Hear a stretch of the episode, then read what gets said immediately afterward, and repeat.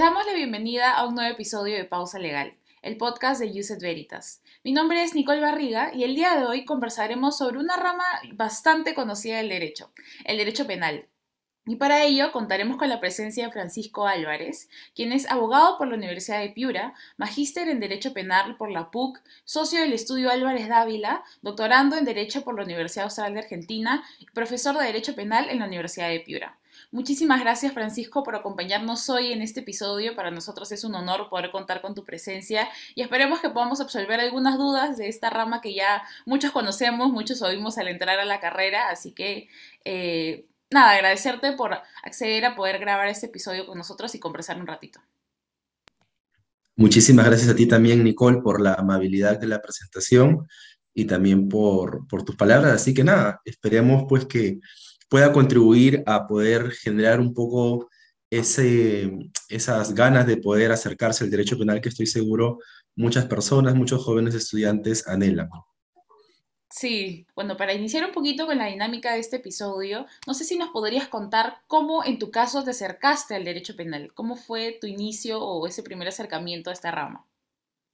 Bueno, diría que bastante, bastante anecdótico o, o bastante también usual a mí que me gusta mucho el cine, normalmente cuando vemos las películas, y yo lo digo eso mucho en clase, ¿no? uno no ve juicios eh, necesariamente tributarios en, en, las películas que pasan en, en, Netflix, ahora no en todos los portales, ni mucho menos pues este, problemas de derecho digital o de derecho de moda. Lo que normalmente uno ve son problemas de derecho penal. Entonces, tuve ese acercamiento, como muchos jóvenes seguramente, del derecho penal a través de muchas películas que, vi en su momento. De hecho, recuerdo esta película Filadelfia, que a propósito no es de derecho penal, sino más bien es una disputa de derecho laboral, con Tom Hanks, que fue una de las primeras películas que me llevó un poco a conocer del derecho, pero me impactó mucho la, la, idea de justicia que había detrás de esto, porque era un despido injusto hacia un socio de la firma, porque supuestamente había sido negligente, cuando en realidad lo habían discriminado porque había llegado a conocerse su orientación sexual. ¿No? Y así como ese, hubieron seguramente más películas que me ayudaron mucho a, guiarme por esa idea de justicia, la idea de litigar, además de no resolver únicamente un conflicto en, en un despacho, ¿no? Y cuando ingresé a la facultad, una de las primeras cosas que quería hacer era llevar el curso de Derecho Penal, pero lamentablemente pues no te lo dan en los primeros ciclos, ¿no? Así que apenas tuve la oportunidad de cursarlo en el tercer ciclo, eh, la verdad que fue muy emocionante para mí cursar eh, el curso con el profesor Percy García Cabero, que es un reconocido penalista, que enseñó en la Universidad de Piura, y él de algún modo ya terminó de empujarme y de este, darme la idea de que yo quería especializarme en derecho penal, que eso es uno también de los temas, como lo hablábamos al inicio en la previa de la conversación, uno de los temas que siempre es difícil para todo estudiante, ¿no? Es decir, conocer en qué área se va a especializar. Y lo normal es que muchos en el camino o al término de la carrera recién vayan sabiendo, ¿no? En mi caso ya, un poco por lo que te comento, ya venía bastante convencido antes de ingresar a la facultad y cuando cursé el curso ya estaba claro en que mi mundo iba a ser el derecho penal y desde aquella vez hasta el día de hoy, pues solamente me he dedicado en las prácticas y en el desempeño profesional a trabajar en el mundo penal y nada más. Es bastante interesante lo que nos comenta Francisco porque nos puedes demostrar un poquito cómo tuviste ese acercamiento que muchos tenemos sin darnos cuenta antes de estudiar derecho o muchos que no estudiamos derecho, vemos en la práctica un poco lo del derecho penal en situaciones un tanto cotidianas, por así decirlo. Muchos creemos de que el derecho en sí va de la mano de la justicia y estudiamos derecho por, por eso, ¿no? Porque buscamos encontrar en la justicia un medio para poder no solamente solucionar conflictos, sino también aportar a nuestra, a nuestra sociedad como tal. Entonces, ahora sí, pasamos a la, a la pregunta de repente más importante o que todo el mundo se hace, y es ¿en qué consiste esta rama en específico? No sé si nos puedas comentar brevemente en qué consiste el derecho penal. Bueno, el derecho penal en su lado más sustancial es aquella rama del derecho que se encarga de eh, estudiar cuáles son aquellas conductas humanas que nuestro legislador las considera como delitos, ¿no? Y además, cuáles son las consecuencias jurídicas, ¿no? Eh, parte de los cursos en Derecho Penal, parte 1, parte 2 y parte 3, dependiendo de la currícula de cada universidad, están primero destinados a darle al alumno los conocimientos de lo que es la teoría del delito y luego, normalmente en la parte 2 o en la parte 3, algunos hasta tienen parte 4 o fase 4, ya se encargan del estudio de lo que denominamos parte especial, es decir, ya estudiar específicamente cuáles son aquellos comportamientos humanos que son delitos y que por lo tanto todas las personas que conformamos la sociedad estamos impedidos de hacerlos, porque si los hacemos, claramente estamos cometiendo un ilícito penal y por lo tanto podemos ser sujetos de una investigación penal o de un proceso penal. Pero además también es el estudio de las consecuencias jurídicas. ¿Por qué? Porque el derecho penal inicialmente prevé como su mecanismo más fuerte de reacción es el ingreso a prisión por la comisión de un delito. Pero además también vemos que hoy en día no solamente tenemos a la pena como una consecuencia jurídica del delito, sino que además también hemos adoptado medidas incluso de carácter administrativo eh, o de carácter civil, como por ejemplo la discusión de la reparación civil en el proceso penal, para poder apoyar de alguna forma el cumplimiento de los fines del derecho penal. Por ejemplo, en una medida similar, tenemos de que hoy en día, cuando una persona es condenada por un delito de agresión sexual y es docente, el derecho penal le impone una pena de inhabilitación. ¿No? De manera de que ya esa lógica o entendimiento de hace quizás 40, 50 años, que el derecho penal solamente eran penas y por lo tanto ingreso a prisión ha cambiado.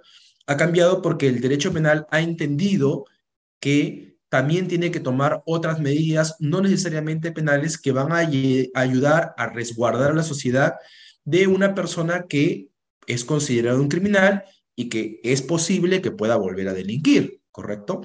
Entonces ya el derecho penal se ha ido abriendo un poco a, nuevas tendencias, como la que te comentaba hace poco, de adoptar medidas de carácter administrativo, preventivo, y adoptar medidas de carácter civil también, ¿no? De manera de que eso ha enriquecido mucho al derecho penal y que le ha dado al penalista incluso en principio una visión más completa y no únicamente el hecho de conocer, ah, ¿qué es delito? ¿Correcto? Sino también tener en cuenta que el delito tiene otras consecuencias que también son importantes conocer y que además nuestra propia sociedad ha impuesto nuevas formas para poder evitar la comisión de futuros delitos. Más o menos, este es el derecho penal en su fase sustancial. También tendrá una fase procesal, porque también el derecho procesal penal se encarga del estudio de las normas del proceso que van a guiar cómo se va a juzgar a una persona y también está finalmente el derecho de ejecución penal que ya está destinado a aquellas personas que ya tienen la condición de reo, ¿no? es decir, que ya han sido juzgados y condenados en doble instancia. Sí, creo que nos has aclarado muchísimo el panorama a, a quienes aún tenemos esa duda, muchos asociamos derecho penal a una pena o derecho penal, privación de la libertad, cuando realmente como la evolución de otras ramas también ha tenido diversos, tiene bastantes matices y ha tenido una evolución.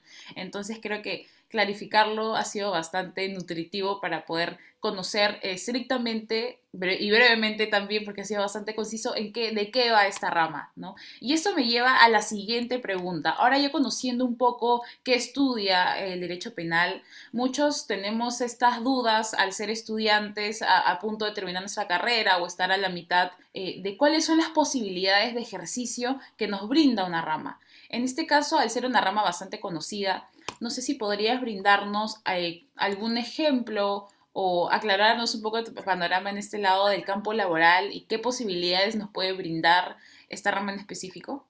Claro que sí, por supuesto que sí, Nicole. Bueno, la primera, comenzaré por las dos más clásicas. La primera es ser un abogado defensor, un abogado litigante eh, o denominaciones similares pero es el ejercicio de la profesión entendida en el litigio, ¿no? De investigaciones penales o procesos penales, es decir, es asumir la defensa de personas denunciadas o agraviadas por la comisión del delito.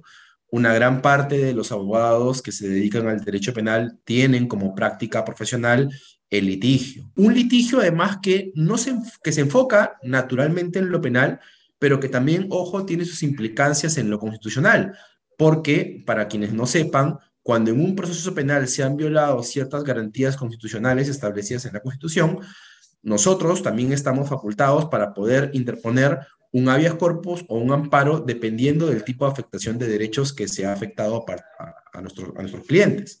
¿no? Esto es lo más común. Y lo segundo después de eso es dedicarte a la actividad jurisdiccional en un sentido amplio, siendo juez o siendo fiscal, ¿no?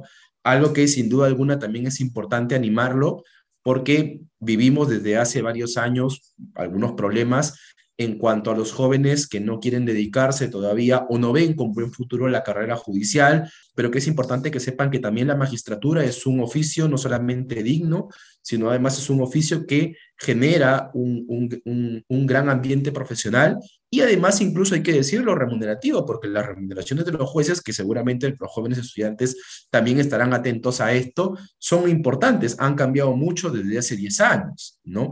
Otra, en esa línea muy cercana, eh, es trabajar desde otro órgano que auxilia también, vamos a decirlo así, en todo lo que es el proceso penal, que es la Procuraduría. Pero la Procuraduría tiene un trabajo también penal, pero que está más destinado a obtener las reparaciones civiles que merece el Estado en sus diferentes estamentos como consecuencia de la comisión de hechos delictivos.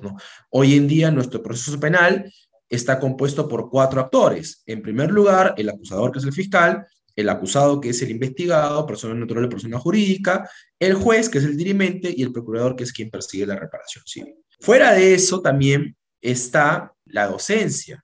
Otra, otro, otro lado profesional también que es muy importante y que ha cobrado vigencia además en los últimos años, tiene que ver con la labor de consultoría, ¿no? Que claro, normalmente los consultores en materia penal a veces ejercen un doble rol. Hacen la labor de consultoría junto con el litigio, ¿no? Pero además también muchos ejercen la labor de consultoría con la docencia, ¿correcto? Sea como fuese, lo importante es que el consultor tiene que ser una persona que conozca no solamente las normas penales y procesales penales, sino que también sea una persona actualizada respecto a los diferentes problemas que puedan suceder alrededor de la criminalidad. Por poner un ejemplo, hay muchas consultorías nacionales e internacionales sobre temas de lavado de activos. Hay consultorías sobre temas de prevención en riesgos laborales desde el punto de vista penal.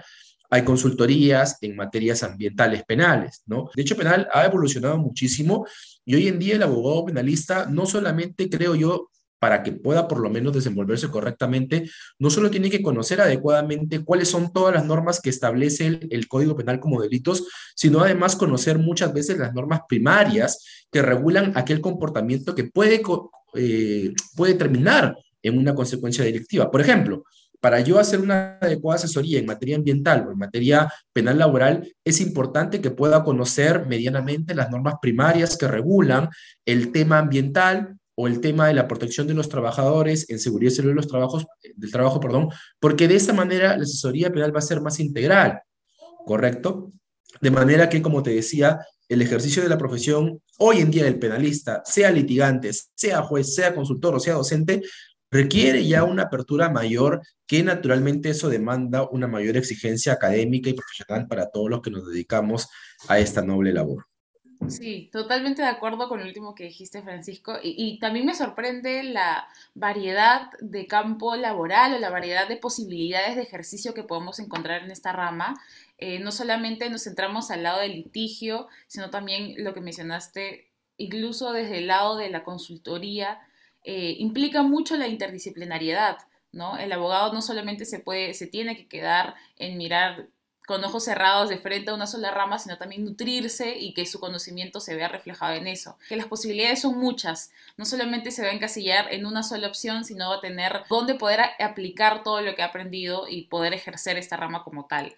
Y para ir finalizando un poco con este episodio, eh, no sé si nos podrías brindar algunas recomendaciones. ¿Qué puedo o qué debo hacer yo como estudiante, en mi caso estudiante de pregrado, para poder acercarme y inmiscuirme en esos asuntos de, de esta rama en específico? ¿Qué recomendaciones o consejos nos podrías dar a nosotros como estudiantes?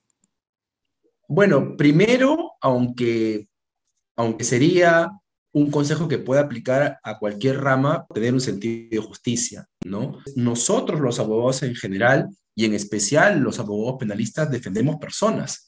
No podemos ser eh, inhumanos y dejar de lado que fuera del mundo de las normas, fuera del mundo de los jueces, lo que finalmente nosotros defendemos son personas.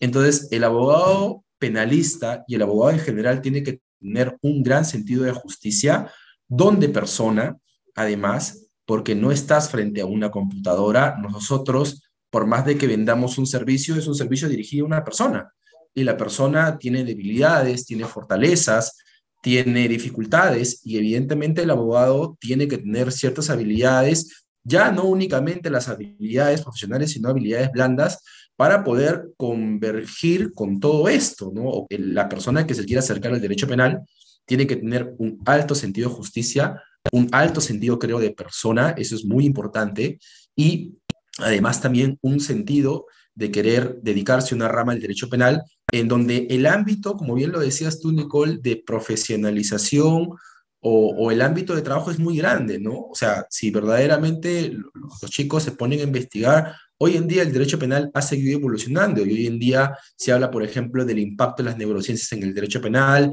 se habla incluso del impacto de las nuevas tecnologías en el derecho penal, se habla del lavado de activos en las criptomonedas, se habla, por ejemplo, de los delitos cometidos a través de medios informáticos, el hackeo de, el hackeo de cuentas de redes sociales, el phishing y una serie de comportamientos que a los jóvenes deben darles, darles cuenta que el derecho penal necesita de ustedes. Van a estar y van a convivir más con estos nuevos riesgos y es importante claramente que la juventud esté presente en esto porque nos va a ayudar a que nuestro buen y querido derecho penal cada día pueda mejorar.